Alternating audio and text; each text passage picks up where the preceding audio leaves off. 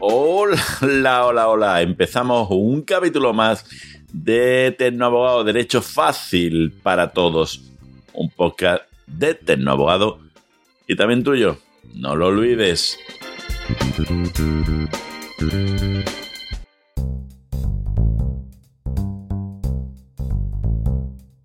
Pues ya llevamos el 8, el octavo, el antes del 9 y después del 7. Uf, hoy como ya os adelantábamos en el anterior eh, podcast, iniciamos una serie de entrevistas. Sí, entrevistas de todos aquellos personajes y no personajillos eh, que os puedan ser útil eh, para el tema que tratamos. Si os gusta, este y la serie o lo que pueda significar la serie, decídmelo también en los comentarios o en peticiones.com.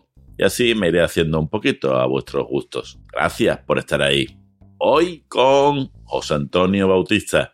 Ya lo decía, todo un experto en ciberseguridad activa. Hoy en día que nos movemos inevitablemente en las redes, la seguridad, la ciberseguridad con la que nos movemos es absolutamente esencial y básica.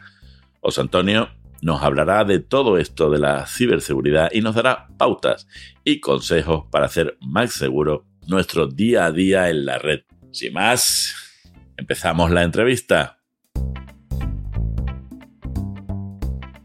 Hola, hola, hola, hola, un capítulo más de tu podcast, nuestro podcast Tecno Abogado. Gracias por estar ahí. Hoy en nuestra serie de entrevistas vamos con un tema que ha sido muy pedido en peticiones.tecnoabogado.com y que es la base de nuestro ADN, de nuestro Tu Podcast, Tecnoabogado.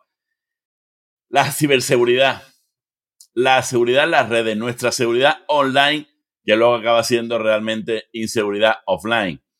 Somos tan fuertes como el eslabón más débil. Muchas veces habéis escuchado esa frase. Eh, en nuestra vida, nosotros somos una gran cadena. Nuestra vida es una gran cadena que la llevamos colgadita de nuestro llavero y nuestro llavero y nuestras llaves. Usamos Internet para todo.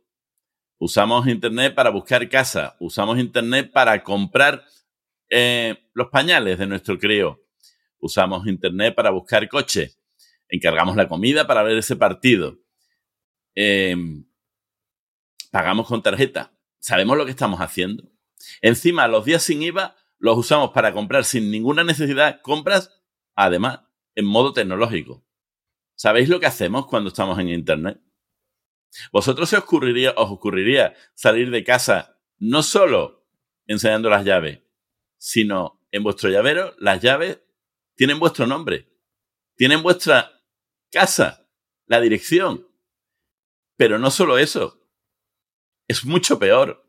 Es que cuando el caco llega a casa, le tenéis la puerta abierta o incluso ni abierta. Con un simple empujoncito le enseñáis todo.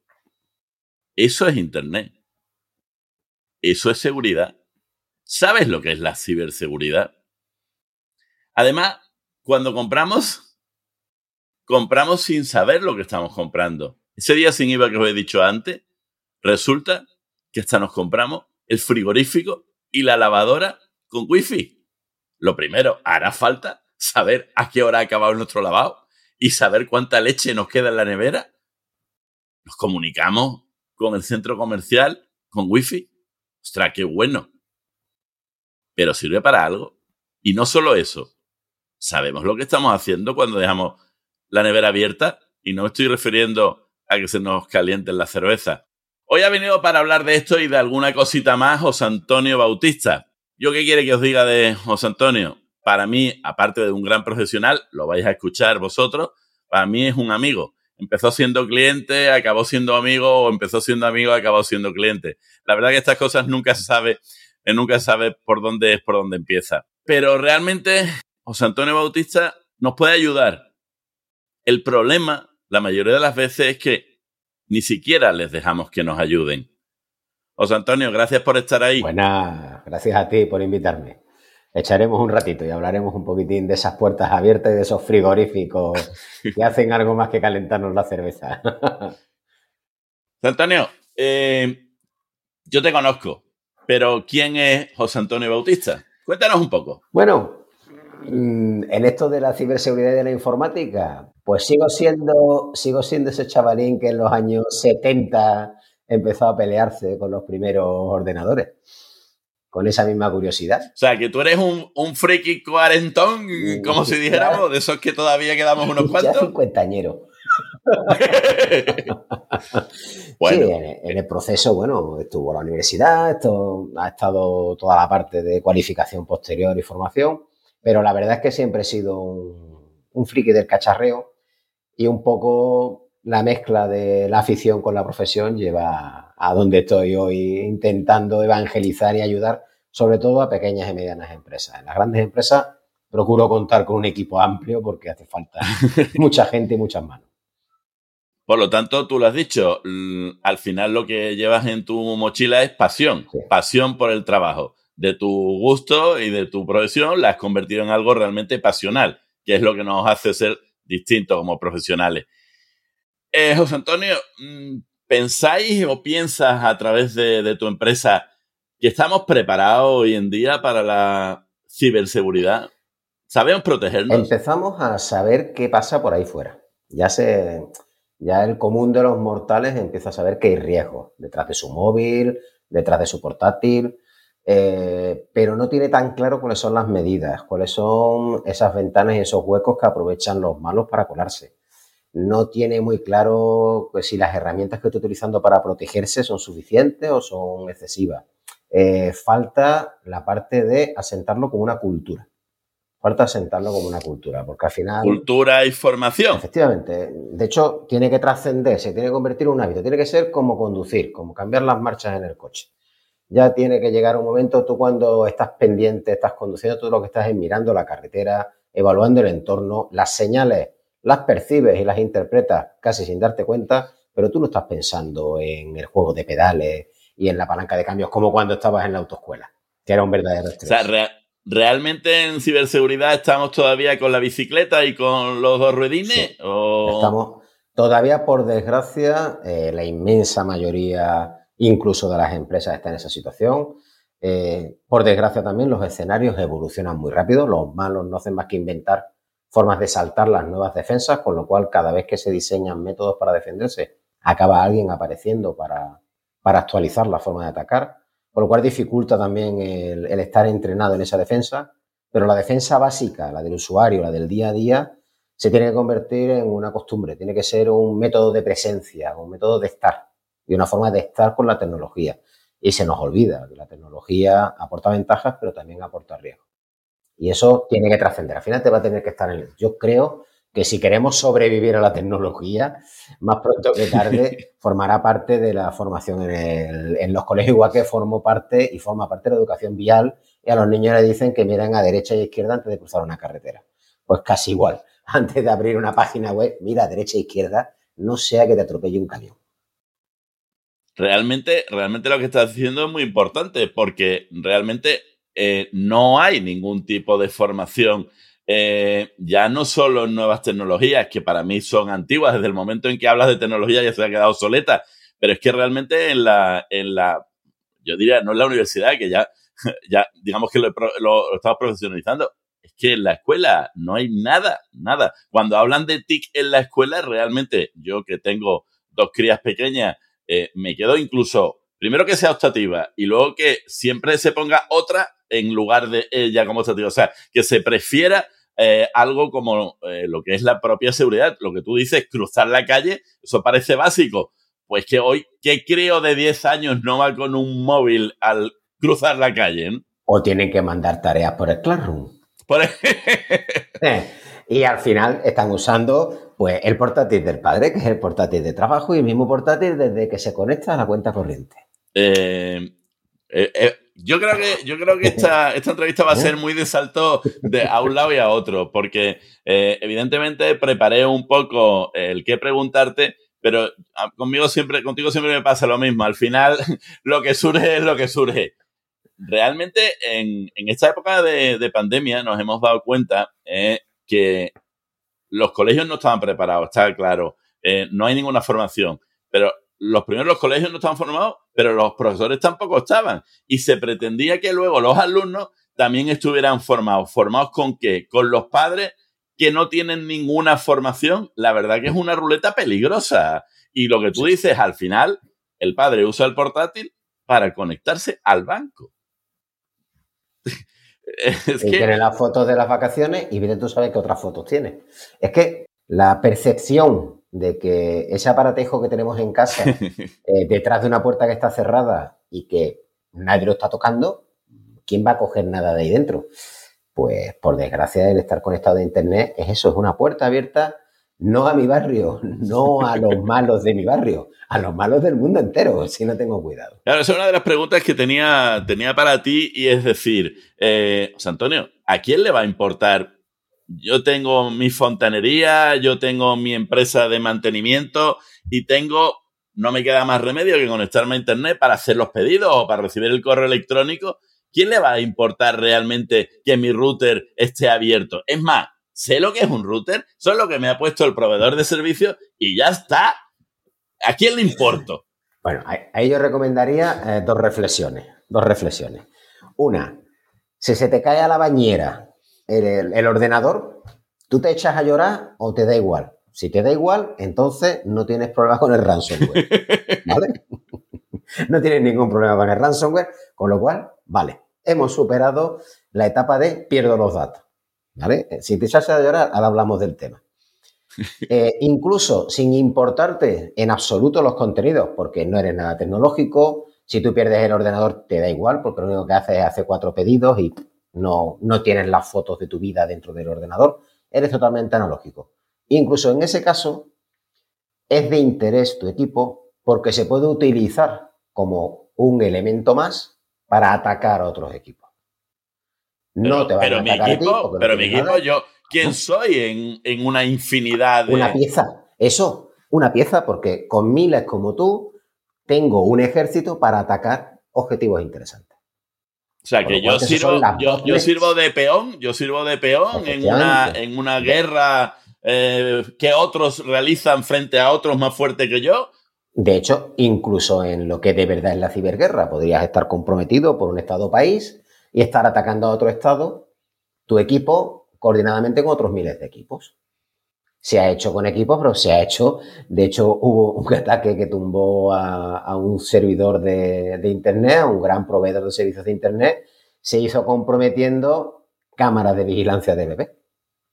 Muchas miles de cámaras de vigilancia de bebé. Ahora, ahora que lo dices, eh, cuando yo tenía a mis crías y ponía la cámara para controlarla desde la tele, ¿alguien podría estar viendo a mi cría en Juan Paixón? si, no, si no está securizada la cámara ni está securizada la red y es accesible desde internet. Pero es que a mí el vendedor no me dijo nada. El vendedor me dijo, esta cámara es muy útil, usted podrá controlar su bebé. Es más, se puede conectar a la wifi, a su televisor. Y desde casa. ¿Qué debería de haber hecho? Es que, por desgracia, uno de los grandes problemas que tenemos en esto de la tecnología y de la informática es que esto no es enchufar y usar. ¿Cómo que no? ¿Cómo que no? Todo el mundo deja claro el plug and play, eso lo sabemos todo. El inglés ese lo tenemos clarito. Plug and play. Enchufar y listo. ¡Hala! Play, pum, pum. Los que somos más viejos nos acordamos de los primeros vídeos, cuando pillabas el VHS, que había que hacer un máster para conseguirlo programar para poder grabar los programas de televisión que no ibas a ver. Y el que aprendía a programar el vídeo era el que programaba para toda la familia, porque nadie más conseguía aprender a programar. Es más, era, un éxito, era, un, referente de la. Era tremendo. Él el que sabe programar el vídeo. por desgracia, la configuración mínima de uso de los equipos es sencilla. Enciendes y lo usas. Pero el uso seguro, muchas veces ni siquiera el fabricante tiene claro cuáles son los usos inseguros de su equipo. Y como todavía eso ni siquiera se ha desplegado entre el consumo y entre los propios fabricantes, no hay prescripciones de seguridad de uso. Poco a poco van apareciendo, va habiendo recomendaciones, pero cuando tú compras un vigila bebé que se conecta con una IP y que presenta una, una pasarela web para que te conectes desde la oficina a verlo, pocas veces te proponen medidas de seguridad en el login y vas a ver que aparezcan parches de seguridad y de actualización. De, Pero si el login, el, el, el, el, Power me lo ponen facilito, si todos los manuales pone 000, Si además es todavía más fácil de, más fácil de recordar que el 1, 2, 3, 4, que, que eso ya es muy complicado. 0, 0, 0, 0. Y nadie lo cambia. Tú conectas al Bluetooth del. Bueno, ya no, porque está mucho más avanzado. Pero cuando los radiocasetes eh, iban con el Bluetooth al, al teléfono, tú te conectabas al teléfono del coche de al lado facilísimo y escuchabas su conversación. Eso es friquismo de primera necesidad, vamos, y tener la curiosidad.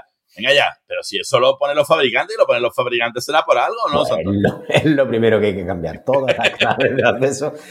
Teóricamente, si queremos estar seguros, tendríamos que tener contraseñas complejas a partir de mínimo 10-12 caracteres y que incluyan símbolos. Y si queremos detrás proteger algo importante, deberíamos de irlas cambiando periódicamente. Nunca a ver, contraseña compleja. Mi dice que el con saberse bastante y la pone, pone la misma contraseña en todo, eh, que dice que él es muy complicado, muy complicado acordarse de todas las contraseñas, que hay cada vez se da de alta en más servicios que le piden contraseña y pone siempre la misma. Antonio, bueno, ¿tú qué dirías a esto? Un buen gestor de contraseñas. Pero un buen gestor de... Usar un gestor de contraseñas, un programa que se dedica a guardar las contraseñas en tu nombre con una buena clave principal y solo te tienes que acordar de una. Por lo tanto, solo me debo de acordar de una 1, 2, 3, 4 de inicio, ¿no? Yo la haría más compleja. Si es una persona mayor, por ejemplo, le recomendaría que utilizase eh, las dos primeras letras del nombre de su mujer, sus hijos en orden de edad, sus nietos en orden de edad y detrás de cada una de esas letras el año de nacimiento. Se acuerda de todo y tenemos una contraseña de más de 20 caracteres seguro a ver quién rompe eso. O sea que, o sea que tenemos que mezclar eh, símbolos, números, mayúsculas, minúsculas. Vale, y además tener un gestor sí, vamos a tener muchas contraseñas complejas o tenemos muy buena memoria en los mnemotécnicos que generamos para las contraseñas o es muy recomendable tener un gestor de contraseñas que de hecho se integra con el navegador y ellos solos te van, cuando llegas a la página web, te proponen, oye, me acuerdo que hay una contraseña para esta página web, ¿la relleno yo? Le dices que sí y él te rellena la contraseña. Eh, se está hablando ahora, José Antonio, vamos, se está hablando de muchas cosas en ciberseguridad, pero, pero una de las cosas que se está hablando es sobre la, las medidas de seguridad que estamos eh, implementando para mejorar la seguridad, ¿no? Desde antes que era simplemente un código numérico, como estamos hablando, hasta ahora ir avanzando con la doble verificación e incluso meter un nuevo sistema que es a través del el biométrico o el, ¿Nos puedes contar un poco esto de qué va? Eso lleva, lleva de toda la vida como método de, de, intensificación de la seguridad. Lo mínimo que se despacha es una sola llave, la clave.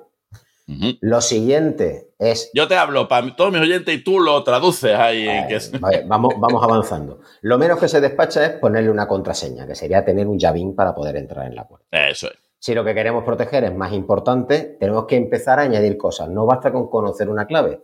Tenemos que añadir otros elementos. Típicamente en seguridad, las formas de demostrar, eh, de autenticarte para el acceso, pueden ser algo que conoces, la clave, algo que tienes, en ese caso de la contraseña que te llega al SMS, es que tengo mi móvil y como tengo mi móvil, a mi número de móvil me puede llegar, o bien a la aplicación de contraseñas caóticas puede llegar un token para yo teclearlo y me llega un código para teclearlo. Un token, un token. A mí no me hablen con palabras complicadas. Un código corto. Un código corto. A mí dímelo clarito, clarito. Un, un código token. corto.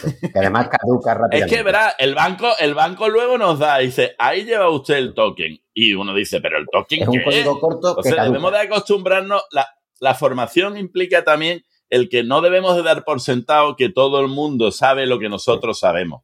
Entonces, tú y yo podemos saber perfectamente de, de qué va esto, pero uno de, mi, uno de mis principios de rector interno abogado es intentar que la gente que no es eh, digital, que es analógica, por mucho que nos pese, tú y yo somos cuarentones y cincuentones, y estamos en un segmento de la, de la población que no tiene ni idea de esto. O sea, nosotros sabemos un poquito, nosotros sabemos un poquito por nuestro, nuestra propia experiencia, la formación, la profesión, pero de nuestra generación, hablarle de estas cosas es como hablarle, pues no lo sé, de algo absolutamente, vamos, ya no te digo si pasamos a 60, 70 u 80, pero es que esos, pero es que eso se les exige el mismo conocimiento. Y para moverse con una cuenta corriente se les exige cumplir esos tres requisitos, saber lo que es un token, saber lo que es la bioseguridad, saber lo que es... Y ahí sí que no. Hablábamos antes de los niños pequeños, pero ¿y los niños grandes? los mayores que también les estamos pidiendo que gestionen. Es que se complica, se complica porque las medidas de seguridad, de hecho, ya hoy en día eh, cada vez es menos seguro. El segundo factor es esa clave por SMS. Porque una de las cosas que han aprendido los malos a hacer es falsificar, bueno, encontrar la manera de engañar al operador y pedir un duplicado de tu SIM para tenerla a ellos. Entonces. Fíjate que es fácil. Y además, dicho, es que es fácil, desgraciadamente. Hay muy pocas operadoras que tengan medidas de control para evitar un duplicado de SIM desautorizado. Es muy complejo. Por lo tanto, tenemos el primer eh, factor, que es un código, que vamos a dejar ya de poner 1, 2, 3, 4 para, para darle mínimamente seriedad a esto. Vamos a usar uno de 8 dígitos como mínimo y vamos a intentar meter mayúsculas, minúsculas y símbolos. ¿eh? Vamos a empezar a hacer las cosas. Recomendaría validarlo ¿eh? y páginas web que te validan si la contraseña que vas a usar es buena o no, o está filtrada ya se ha usado. Efectivamente, hay muchísimas páginas que ya directamente, si eh, tú estás usando una, la clave te dice no uses esta porque esta es una que habitualmente ya se sabe. Eh, pero ahora pasamos al segundo factor en la ciberseguridad. Y ahora todos tenemos un móvil, pero como dice José Antonio, ya saben los cacos cómo acceder a tu móvil. De hecho, ya sabe cómo acceder a través de programas de control remoto. Luego eh, me, hablas de, me hablas de programas específicos, de cómo se accede a tu ordenador. Pero es que ahora se accede también igual a tu móvil. En los móviles. Es el segundo factor. Eh, uno de los problemas que tenemos con los móviles son las aplicaciones no muy fiables que se instalan. Eh, las primeras que tenemos que mantener bajo vigilancia, que además lo saben los malos, son los sencillos juegos para los niños. Si vamos a dejar el mismo móvil con el que operamos bancariamente a un menor para que instale juegos, por favor, segundo espacio. Android permite generar un segundo espacio que está aislado del primero. Es como si fuese otro móvil separado. Genera ese segundo espacio y que el menor juegue en ese segundo espacio de modo que las aplicaciones que corran ahí no puedan correr en tu espacio principal.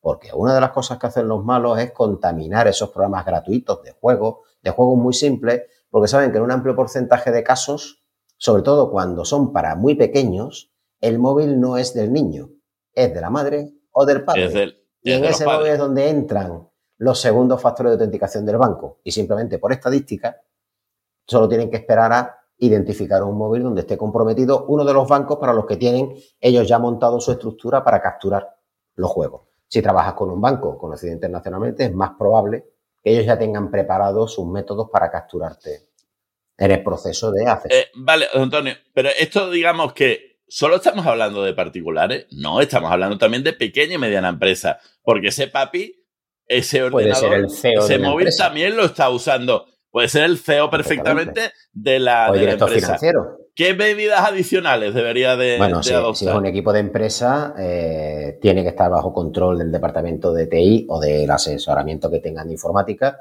y solo instalarse las aplicaciones que estén autorizadas. No puedes arriesgarte a que una validación de pago esté en un equipo inseguro. Si es un portátil de un directivo, analiza qué información va a llevar ese portátil y tendrás que tomar medidas porque ya entramos en el mundo de espionaje industrial, el daño que te pueda provocar que te roben la información que hay en ese equipo o que si ese equipo lleva instaladas las firmas electrónicas de la empresa, se haga uso de las mismas. Tú como eh, eh, tu empresa Sol, Solingesa, una de, una de las patas también es la parte de la calidad. Eh, la calidad y la ciberseguridad van de la mano. son unas, puede estar sin la otra, la otra sin la una. Eh, ¿Son complementarias? en pocos casos, porque, en pocos casos, porque al final, eh, prácticamente en todas las actividades, buena parte de la capacidad de prestar el servicio está en los equipos informáticos. Si no tienes capacidad de que operen tus sistemas informáticos, salvo que seas una carpintería, mm, eh, pocas más actividades, hay demasiadas actividades se verían paralizadas tarde o temprano si sus sistemas informáticos son comprometidos. Incluso, eh, pues, el ataque que hubo hace un par de años a una gran refinería de aluminio. Eh, a ver, es un alto horno, es un proceso que poco tiene que ver con la informática. Pues a los pocos días del ataque ransomware estaban trabajando con papel. A ver, y perdieron bastantes cientos a ver, el, hay un organismo, el, INCIBE, el Instituto Nacional de Ciberseguridad, que yo recomendaría a todo el mundo que siguiera esa página. Eh, la pondré en las notas del programa, porque además eh, yo creo que lo, plantea de manera muy didáctica y muy, de manera muy útil el, todo el, asunto este de la ciberseguridad plantea que eh, en realidad hay de muchos tipos de, de ciberataque, ¿no? Siempre se habla del ransomware, eh, pero explícalo. luego vamos a entrar en otros para que para los que nos escuchan eh, sepan un poco de va. Cuando hablamos de que se ha entrado en un ordenador, por ejemplo, del CEPE o por ejemplo de un banco importantísimo en Estados Unidos o por ejemplo en una refinería, ¿de qué estamos hablando realmente? Y ahora, eso puede pasar en una empresa, pero nos puede pasar también a nosotros. ¿Qué es, qué es exactamente ese, ese ciberataque? Ahí realmente eh, estamos viendo el efecto final, ¿vale? Es como, eh, vámonos a lo que conocemos todo el mundo, me han robado el coche, ¿vale? Es lo mismo que han entrado en el ordenador. Eh, te pueden haber robado el coche, el chorizo que va pasando por la acera tirando de las manetas y te has dejado el coche abierto y la llave puesta. Muy fácil. Por tanto, simplemente un ataque estadístico, el que se ha dejado las llaves puestas o se las ha dejado en la alfombrilla o tiene una llave de repuesto escondida en el guardabarro, se la han pillado. El robo más sencillo. El otro puede ser eh, el que ha ido con una palanqueta, te ha forzado la cerradura y lleva su pequeña centralita para. porque está preparado y va buscando un coche determinado. Quiero un León, un Seat León y voy preparado con el equipo para arrancar un Seat León. No es uno concreto, no voy a por tú, seas león, pero estoy buscando algún seas león porque estoy preparado, porque lo voy a vender y llevo la centralita para desmontártelo, que lo conozco, lo desmonto, monto mi centralita y me lo llevo. Es un poco más avanzado. Y el otro es el que ya le han comprado en Ucrania tu Cayenne, que es el tuyo, y se van a tu cochera a llevarse tu Cayenne.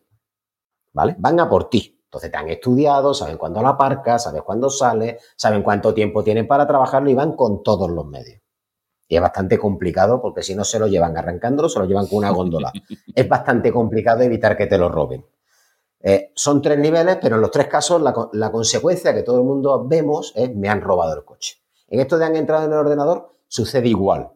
Puede suceder por ataques de probabilidad, mandan millones de correos electrónicos y alguien se equivoque y hace clic, o hay ese que tira del pomo de que tira del tirado de las puertas también lo hay en Internet. Hay programas que se dedican a llamar a la puerta de tu ordenador y si tu ordenador abre la puerta, entran.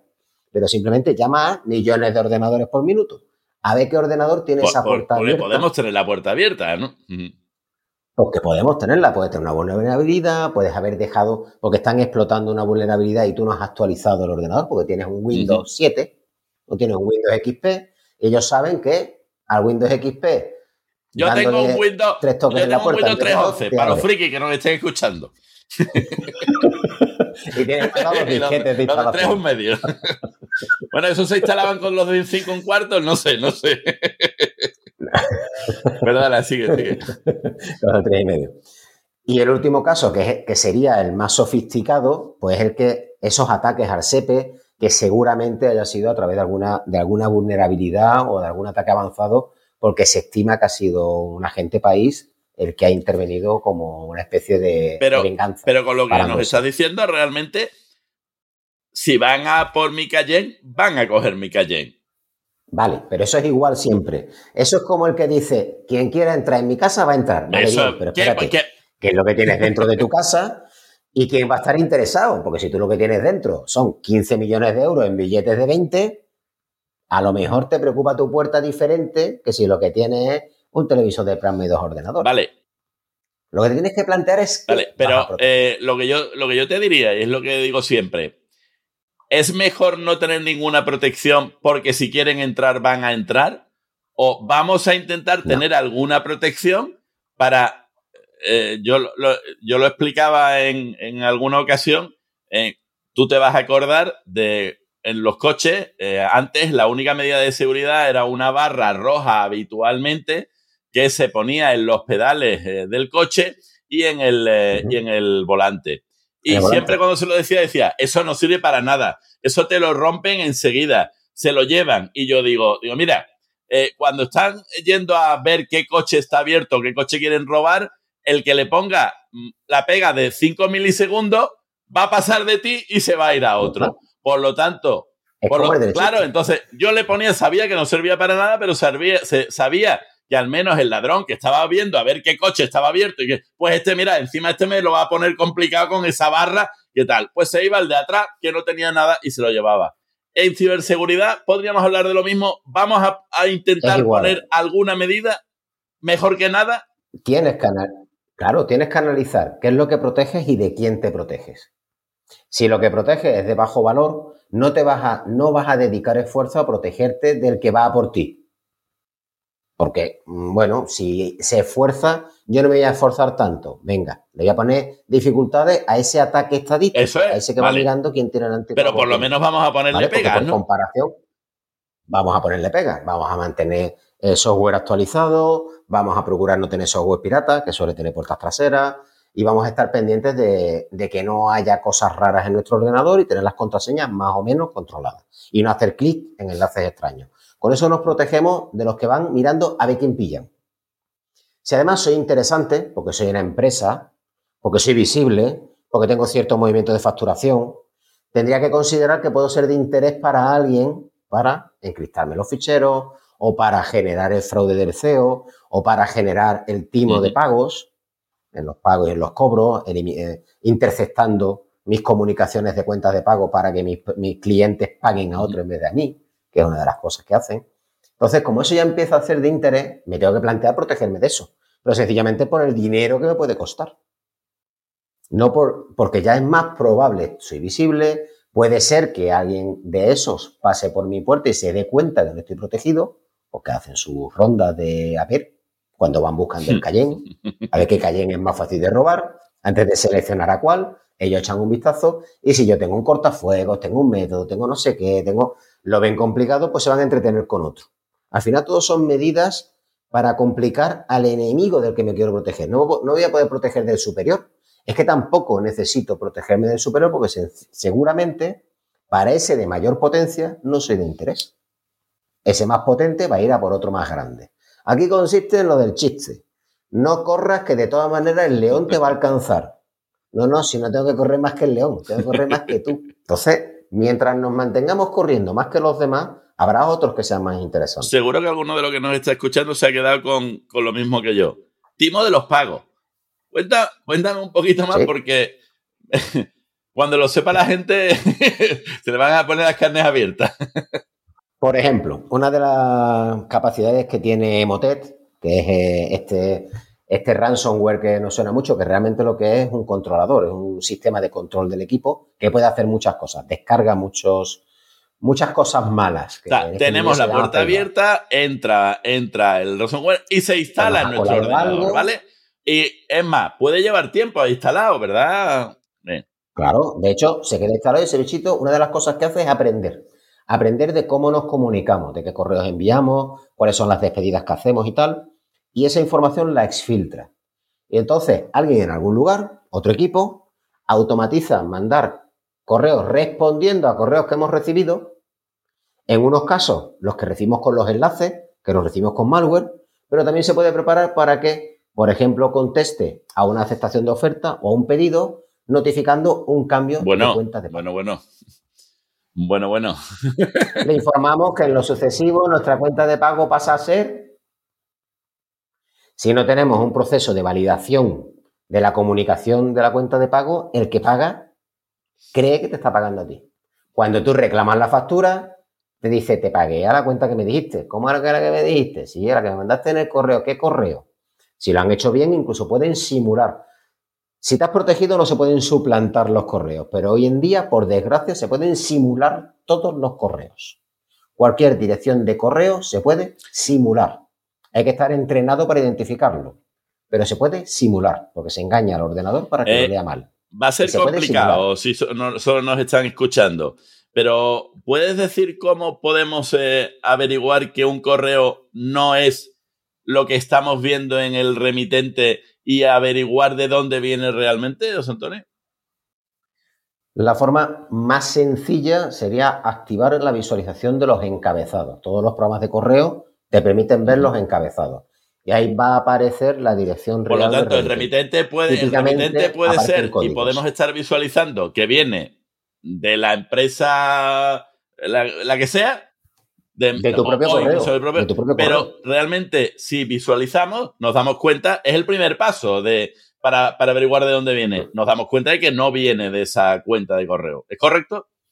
Hay que estar, hay que estar ciertamente entrenado para encontrar la opción y poder visualizar el código del correo, pero en los encabezados se va a ver que típicamente hay un código envelope de sobre en inglés y dentro de ese código envelope ponen esa, esa contraseña y por delante hay un código con un montón de letras y números que realmente es un comando en esa decimal que engaña al programa de correo. Entonces, el programa de correo no lee el remitente original y lee el remitente. Pero para controlar todo eso no están los antivirus. Vamos además a pensar que incluso me compra uno oficial y lo estoy pagando. ¿No está para eso?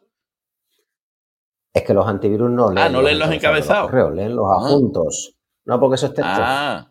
Es texto, es HTML. Y el HTML se tiende que por ahora no hay eh, correo. De hecho, podría ser legítimo. Hay hay sentencias en veloz que son legítimas. Entonces, cuando hay que distinguir entre legítimo y ilegítimo, ahí es donde está el problema. Si lo hacen bien, protegiéndote de algunos de los enlaces, de algunos clientes enlaces maliciosos y, por supuesto, de los adjuntos. Pero incluso te puede venir un bichito y en el adjunto unos antivirus detectarlo y otros no. Porque, porque, en realidad el bichito es un virus, lo que vulgarmente denominamos virus, o eh, es que hay muchos tipos realmente. Eso es una flora y fauna extensísima. Porque puede ser desde una pieza de código, que es una de, los más, de las cosas más peligrosas que pueden suceder, es que la pieza de código no tenga ninguna acción.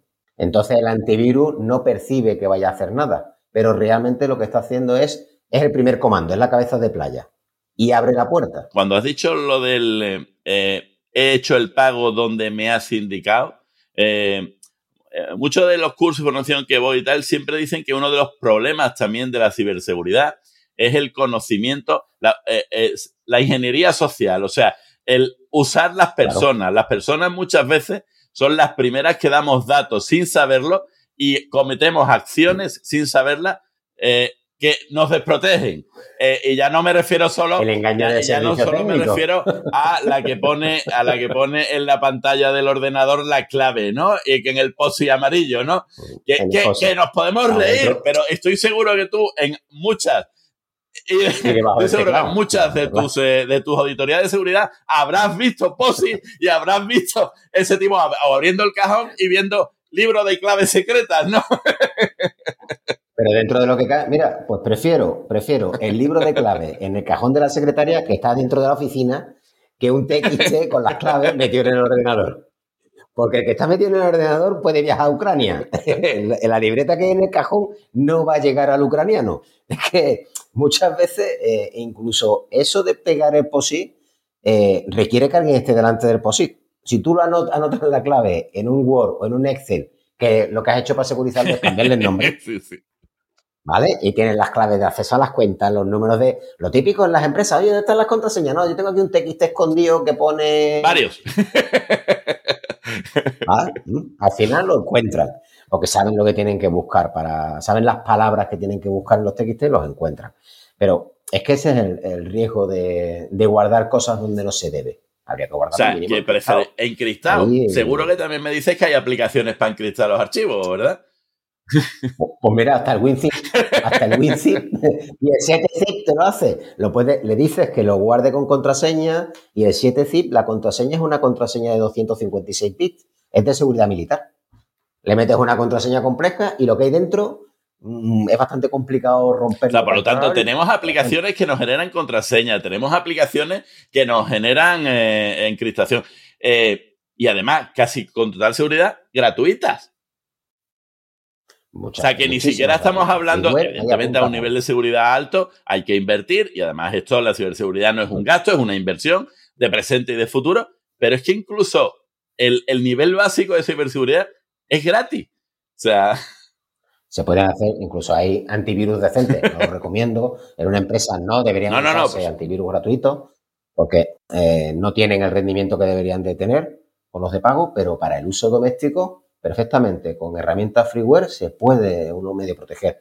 Pero lo primero, defenderse de la ingeniería social. Porque si tienes todo montado y te llama por teléfono el servicio técnico de Microsoft pidiéndote control de tu ordenador porque te van a actualizar algo, no piques, no piques, que muchas veces son los malos. Microsoft esa es, la, esa es la, una de las estafas que está ahora más, eh, eh, desgraciadamente, eh, está atacando a muchísimos usuarios. Y el problema es que, claro, están usando precisamente la vulnerabilidad de la persona. Pero es que además, como hay un control previo, normalmente suele pasar que ha habido una actualización previa de Windows, que saben que se ha producido esa actualización, que saben que incluso ha podido dar algún problema, algún pequeño problema, y hasta tal punto sean así que se han preparado que cuando les llamen de Microsoft, ah, pues sí, estaba esperando esta llamada. Es que le dan la vuelta completamente a la, a la, actividad personal. Aprovechan el momento. Igual que durante la pandemia, cuando el inicio de las comunicaciones de ERTE, empezaron a mandar SMS simulando comunicaciones de la seguridad social. Sabían que había muchos SMS volando y mucha gente esperando las resoluciones de los ERTE y aprovecharon eso para mandar malware a los. Pues aprovechando eso y aprovechando una publicación que tenías hoy en LinkedIn, eh, hablando precisamente de que la seguridad social eh, ha mandado un SMS, ha mandado un correo electrónico ha tuiteado, ha tuiteado avisando que claro, el SMS. A, ver, tenemos que decirle también a los que nos gobiernan que hay que ser un poco delicado, que hay que tener un poquito de control, que es que le estamos dando las puertas, ya estamos abriendo la nuestra, la del organismo, la de. No puede ser, tenemos que ser cuidadosos y quienes se supone que velan por nosotros tienen que esmerar y exigirse a ellos mismos un nivel de seguridad altísimo. Pero es que además hablabas tú de, hablabas tú de acortar precisamente las direcciones, lo que significa acortar una dirección o ponerla completa, que a veces incluso hay aplicaciones que la acortan, pero eso precisamente lo que genera más confusión. Y lo, y lo que, y lo que estamos diciendo que nos puede eh, valer para averiguar de dónde viene y tal, es que le estamos, desde la propia seguridad social, nos está confundiendo. Entonces, cuando yo le digo, que era el comentario, cuando yo le digo a mi papi, eh, papi, no abras un enlace que te viene, que no sabes, es que la misma seguridad social, y siento, bueno, la seguridad social, ya te pondrás las pilas, pero es que la misma seguridad social la que mi padre está esperando una vacunación, una y lo que hace primero es picar el enlace y incumplir ese proceso de incumplir ese proceso y viene amparado desgraciadamente por quien sería el primero que debería de velar por nuestra seguridad, ¿no? Entonces, esto creo que, en fin, eh, vamos a dejarlo, vamos a dejarlo ahí. Bueno, poquito a poco habrá que, habrá que también esperar que, entre todos tenemos que compartir para hacer seguro también a los demás. La seguridad es común, ¿eh? Por, intentar resumir un poco, eh, ¿cómo nos protegemos del ataque? ¿Qué hacer cuando nos atacan? ¿Y qué hacer después del ataque? Te, haría estas tres preguntas. Y luego te preguntaré expresamente si a mí me atacan si pago o no pago. ¿eh? Porque esa es una, gran discusión. ¿eh? Pero, ¿qué hacemos? ¿Cómo nos protegemos? ¿Qué hacer cuando nos atacan? ¿Y qué hacer después del ataque? Porque después del ataque todo el mundo nos vamos a poner la alarma, pero ya de qué sirve, ¿no? Antes para estar preparado. Primero, eh, las defensas mínimas. Hay que echar un vistazo a qué tenemos. Por supuesto, antivirus. Por supuesto, hay que tener eh, los sistemas actualizados, todos los parches de seguridad que salgan, no solo del sistema operativo, sino de todo el software que tengamos instalado en el equipo o en el terminal, en el teléfono, y echar un vistazo de vez en cuando a ver lo que hay. Buena higiene a la hora de entrar en link que nos conozcamos y tal, para evitar riesgos. Con esa precaución deberíamos tener lo suficiente. Si tenemos cosas importantes que guardar, por favor, vamos a guardarlas en sitios seguros. Vamos a guardarlas en una carpeta que esté cifrada o vamos a intentar que esté protegida. Si queremos recuperarnos de un desastre, toda la información relevante en una copia de seguridad. Copia de seguridad en la nube, no hemos hablado de la nube. En la nube lo podemos guardar en la nube, lo guardamos en un NAS protegido en, ya hablamos de lo que será un NAS. ¿Qué hacemos? ¿Qué, hacemos? En todas. En todas ellas. A ver, como mínimo, deberíamos de tener, deberíamos de tener una copia en nube que, que podría permitirse estar en tiempo real y nos podría permitir acceder en cualquier momento. Y dos copias físicas que al menos una de ellas siempre estará desconectada. Nunca estarán las dos conectadas a la vez, ni a internet ni al equipo. Simplemente los rotamos, tenemos dos discos externos, hacemos copia de uno y el otro está desconectado. ¿Por qué? Porque una de las cosas que ya han aprendido esos programitas es a quedarse esperando, aprender cuando hacen las copias de seguridad y esperarse a que estés haciendo una copia de seguridad para lanzarse contra el equipo y contra la copia, para dejarte sin copia. ¿Vale? Aprenden. Entonces ven que hay un programa de copia de seguridad ejecutándose y dice, uy, los viernes por la mañana copia, vale, vamos a esperar que se conecte este dispositivo con este, con esta matrícula que ya me la he guardado, porque esto es la copia de seguridad. Y el próximo día, pues te va a tocar que, o sea, que eso también es inteligencia artificial. La inteligencia artificial no es solo para recomendarnos cuando estamos cerca de un restaurante chulo, sino porque se ha acostumbrado, nos ha visto en las redes que nos gustan los restaurantes chulos de ese tipo y nos dice, estás al lado de uno, perfecto. No, no, la inteligencia artificial también la usan los malos para fastidiarnos. Para eso. Eh, José Antonio. Durante una... Añadir a eso, eh, intentemos segmentar las redes, es decir, no tengamos a todos los ordenadores conectados en común al mismo sitio, a poco que tengamos dos departamentos, vamos a intentarla separar. Así, si hay un ataque en una red, la otra, la, otra la podemos salvar, probablemente. Durante un ataque, mm, si es un ataque ransomware, desenchufar. Si nos damos cuenta a tiempo, desenchufar al menos de la red todos los que estén conectados a la red. Y luego irlos enchufando por orden para ver cuál es el que se ha salvado. Vale. Si se ha salvado alguno. Limpiarlos y tal. ¿Vale? Si nos han encriptado, ahí eh, la gran pregunta es quién eres. Si eres pequeño, lo más seguro es que el ataque haya sido eh, de casualidad, es decir, han atacado a mucha gente y tú has. Vale. El problema en eso es que ahí hay demasiados malos que son poco profesionales. y hay muchos de ellos que lo que están es aprovechando, chapuceando con el programita de ataque de otro. Y algunos incluso tienen mal los monederos de pago y no consiguen recibir los pagos, pero es que incluso tienen mal los generadores de contraseñas y no son capaces de entregarte la contraseña de descodificación. Porque no se han preocupado ni siquiera. Por lo tanto, entonces pagamos, pagamos o no un alto porcentaje.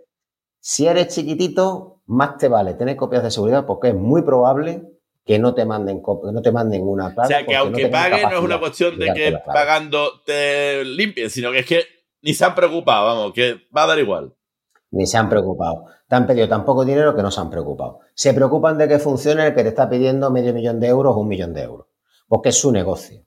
Demostrar que si pagas, te lo, te lo dejo funcionando. Forma parte de su marca, porque si no nadie les pagaría. Esos pequeñitos son chapucillas que lo compran por ahí o que lo contratan porque ya hay gente que lo alquila y hay veces que no están pendientes de entregar las contraseñas o no, no lo han codificado bien y tienen fallos de codificación. Incluso hay algunos que fallan, que fallan a la hora de atacarte y, fallan, te sacan la ventana pero no te, no te cifran porque lo han programado mal y no te cifran. es un poco el virus gallego que decían en la época nuestra de joven. Soy el virus gallego, destruye tu ordenador. Pero es que también en ese mundillo chapuzas. Entonces, te arriesgas, si es un ataque estadístico, te arriesgas muy mucho a que mm, ese pago después no tenga detrás una, contraseña disponible, una clave disponible para desencriptar. Por eso siempre copias de seguridad. De hecho, si eres tan pequeño como para no ser interesante en un ataque, seguramente tus datos no los filtren. No dediquen recursos a extraer los datos antes de descifrarlos. Por lo tanto, con la copia de seguridad te recuperarías y no tendrías el riesgo de que hubiese datos fuera. Lo de sacar los datos fuera es porque merece el esfuerzo chantajear a esa persona, a, ese, a esa entidad, con los datos que consigue. Y para ir acabando, que yo estoy encantado, pero igual que en Posca, se nos va de las manos esto de la ciberseguridad.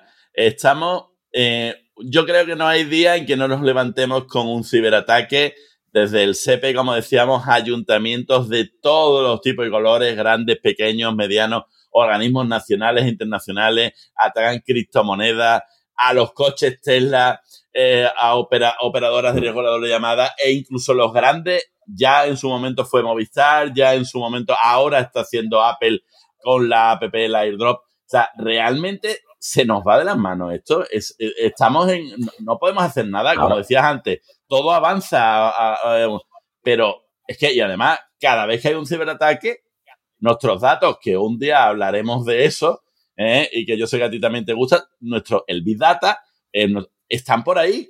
Eh, los devuelven, no los devuelven, si somos grandes tú dices que sí lo de... Pero al fin y al cabo, los datos, las contraseñas, la, Santiago con copia, todo está pululando por ahí por la red. La red negra, la azul y tal. Pero se nos va de las manos la ciberseguridad. ¿Podemos hacer algo? Es una, es una situación, de hecho, eh, la tormenta que ocurre ahora en el ciberespacio es, tenemos el lejano oeste, permanentemente, atracadores de diligencia y tiroteos todos los días a la puerta del salón, pero en mitad de una ciberguerra. Porque además es el estadio, es, el terreno de operaciones de los ejércitos del mundo y están todos contra todos. Están, de hecho, las grandes potencias están enfrentándose en operaciones de ciberataque, de ciberguerra permanentemente. Entonces se están solapando los dos medios y hay momentos en que los instrumentos que se han inventado para la ciberguerra ya llevan un tiempo, maduran y se filtran hacia abajo y pasan a alimentar a los, a los atracadores de diligencia y a los pocos sheriffs que están defendiendo el territorio. Entonces, ahí el proceso, ¿cuál va a tener que ser? Pues el proceso será, por un lado, eh, la toma de conciencia generalizada e ir mejorando las capacidades de defensa, vamos a tener que ir a la autodefensa, nos vamos a tener que convertir en Internet si queremos estar en Internet, vamos a tener que ser Suiza y todo el mundo vamos a tener que participar en la defensa, vamos a tener que tener capacidad de defendernos en la parte que nos toque, porque si no, no vamos a poder, porque es un gran negocio. Todas las mafias ya es mucho más rentable el ciberterrorismo y la ciberdelincuencia que el tráfico de armas o el tráfico de drogas. Se saca muchísimo dinero con todos esos procesos. De hecho, hay comercio dentro de ellos. Hay, negocios dentro de ellos tenemos que tender a, securizarnos todos, porque al final es como tú empezabas, es la cadena, pero es que aquí la cadena, el comportamiento inseguro de mi amigo, filtra mis datos. Efectivamente. Filtra mi WhatsApp, filtra mi... Yo estoy en su agenda, pero es que si atacan su equipo y su equipo se pone en contacto conmigo simulando que es él, me genera a mí un riesgo de seguridad.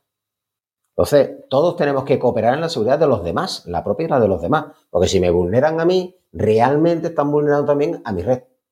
Porque simulando ser yo, pueden acceder a mi red con mayor facilidad, o utilizar un caballo de Troya, ya están dentro.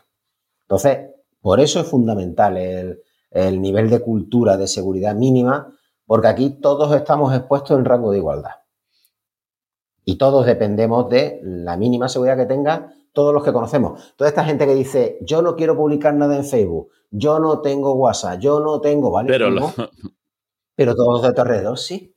Y seguro que hay fotos tuyas. Y seguro que se puede sacar un perfil tuyo, aunque tú seas totalmente analógico, sencillamente por la sombra que dejan los que interactúan contigo alrededor. Y se puede hacer. Y se puede obtener una información medianamente relevante que te perfile a partir de la información que se saca de tu entorno de que interactúan contigo, aunque tú no cuelgues una foto, aunque tú no tengas WhatsApp, aunque tú, porque al final tú estás circulando en las vidas de los demás también. Si ellos no son seguros, ese es tu fleco. Por lo tanto, somos inseguros por culpa de los demás. ¿Cambiamos de amigos o...? da igual. realmente lo que tenemos que ser es responsables cada uno. Es como, es igual que el garaje comunitario. Si dejamos la puerta abierta, están en riesgo todos los coches de toda la comunidad todos somos responsables de esperar a que se cierre la puerta. Bueno, pero deberíamos de acabar esto con un mensaje eh, positivo. O sea... Eh. No hay tantos malos como parecen. No hay tantos malos como parecen. Fallan mucho, los malos fallan mucho. Si tenemos los fundamentos, el 90% de los ataques los Y al fin y al cabo que se vayan a otro coche, que no se lleven mi 205 con, con mi barra rojita. Consiste en no ponérselo fácil y tener dos dedos de frente. No regalan duros a pesetas, Microsoft no te llama, no hay un nigeriano que le ha tocado o ha heredado algo y tienes que mandarle información. No, por favor, no hay trabajos de 3.000 euros al mes transfiriendo dinero desde, desde tu cuenta corriente a Western Union. No existe. Por favor, un poquitín de lógica. Y si tenemos dudas, 017 llamamos al INCIBE, tenemos un servicio público, el 017 de INCIBE, llamáis, oye, tengo esto en el ordenador, ¿le di clic o no le di clic? Ya está por WhatsApp, han publicado recientemente el teléfono móvil de WhatsApp, por WhatsApp y por Telegram se puede contactar con el INCIBE. Mira, captura de pantalla, tengo esto en mi, móvil, ¿qué hago? ¿Doy clic o no doy clic? ¿Es cierto o no es cierto? ¿He recibido el SMS de la Tesorería General de la, de la Seguridad Social? ¿Este es el enlace o no es el enlace? ¿Cómo hago para verificar que el enlace es cierto? ¿Qué debería hacer? Y te van a contestar, mira, pues métete en un short en it, esta es la dirección, y ahí compruebas si el enlace es cierto o no es cierto. Te van a asesorar rápidamente. Bueno, pues no sé si lo sabes, pero se nos ha ido una horita aquí de aquí, aquí de ¿eh? charleta. Y como dice José Antonio, esto no ha hecho más que, más que empezar. Realmente os habréis dado cuenta que hoy he traído a todo un experto aparte de que es más buena gente que Oju, es todo un experto en ciberseguridad. Eh, espero que no os haga falta nunca, pero por eso siempre tenemos que plantearnos la formación como primer paso. La ciberseguridad sin formación previa, como decía José Antonio antes, mirar a izquierda y a derecha lo entendemos como que forma parte de nuestra naturaleza. Pues miremos también a izquierda y a derecha cuando nos bajemos esa aplicación del CRIO, cuando vayamos a contestar un correo electrónico que nos resulta extraño. Si además muchas veces, eh, como yo digo en, derecho, el derecho es lógico y a veces la seguridad también es lógica. Qué casualidad que a ti te ha llegado ese correo. No, no es casualidad, piénsalo bien. Incluso tu primera percepción que ha sido, qué raro, esto no viene para mí. Pues probablemente no. Pues seguramente, seguramente no. No te ha tocado los 10 millones de euros que resulta que necesitan un español aquí para que tú lo deposites durante... No, los, dineros todavía se ganan con, mucha pasión como José Antonio, pero con esfuerzo y el sudor de nuestro, de nuestra, de nuestro, de nuestro, eh, coño, del sudor. ¿Vale? De nuestra frente. Lo dicho, gracias, José Antonio. Eh, despídete si quieres de nuestros oyentes. Creo que me van a pedir en peticiones arroba que te vuelva a traer, pero para mí ha sido un placer. Eh, dile algo a nuestros oyentes y para cuando quieras. Dime. Pues mucho sentido común. Estar en Internet es igual que estar en la vida. Podemos disfrutar de los parques y jardines y debemos evitar los callejones oscuros y la gente con mala pinta. Así que vamos a comportarnos igual en Internet. Seamos razonables, simplemente es eso. Lo siento, me, viene un chiste a la cabeza y el problema es que los chistes cuando son visuales en, la, en el podcast es un poco complicado. Pero era aquel que eh, sale una chica en un callejón oscuro y que le está siguiendo un señor con una gabardina y va toda agobiada para salir del, para salir del callejón y salir rápidamente. Y resulta que en Twitter, mientras más seguidores extraños tenemos y ajenos, más contentos nos ponemos. Qué curiosa es la vida, José Antonio. ¿Cómo cambian los ¿Cómo cambian los tiempos? Un abrazo a todos y este Tecnoabogado es mi podcast, pero es tu podcast. Te esperamos en el siguiente, que seguro, que seguro será tan útil y tan estupendo como este con José Antonio Bautista. Pondremos el enlace a su web y a su a donde le podáis localizar para que él esté perfectamente localizado y os pueda ayudar. Pedir ayuda si hace falta.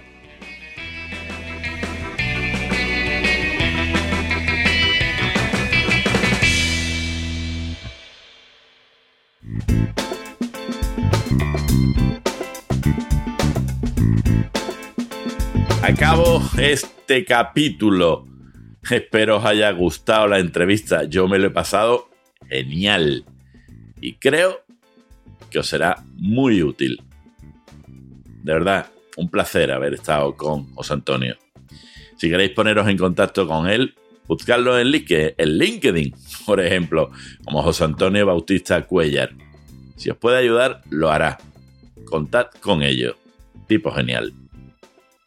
Uno más, Iván 9. Espero que te siga gustando. Ya te decía siempre y te insisto, si te quieres suscribir para ayudarme a que el podcast se mantenga y crezca, suscríbete. Si solo me quieres escuchar, pues me escuchas. Lo que tú quieras. Y sígueme en las diversas plataformas donde me escuches, en Spotify, iTunes, bueno, tú sabes. No te vayas todavía si quieres saber lo que te hablaré en el siguiente capítulo porque te va a interesar porque además va a ser un monográfico, en este caso monográfico, de algo que a todos nos gusta. Las vacaciones. Y cuestiones a tener en cuenta a efectos laborales, obviamente, jurídico-laborales, por titularidad. Trabajador y empresa, empresario. No te lo pierdas, no se lo pierdas. Un anuncio de mi época. No te lo pierdas, amigo, no te lo pierdas, amiga. Escúchame, si quieres. ¿Te valoras? Valórate. Saber es un valor. Pregunta, escucha, piensa y reacciona. Nadie lo hará por ti. Y al final, sé feliz. Hasta que quiera. Y seguiré, dame tu opinión, pregunta, participa. Este podcast también es tuyo. Abrazotes, saludotes.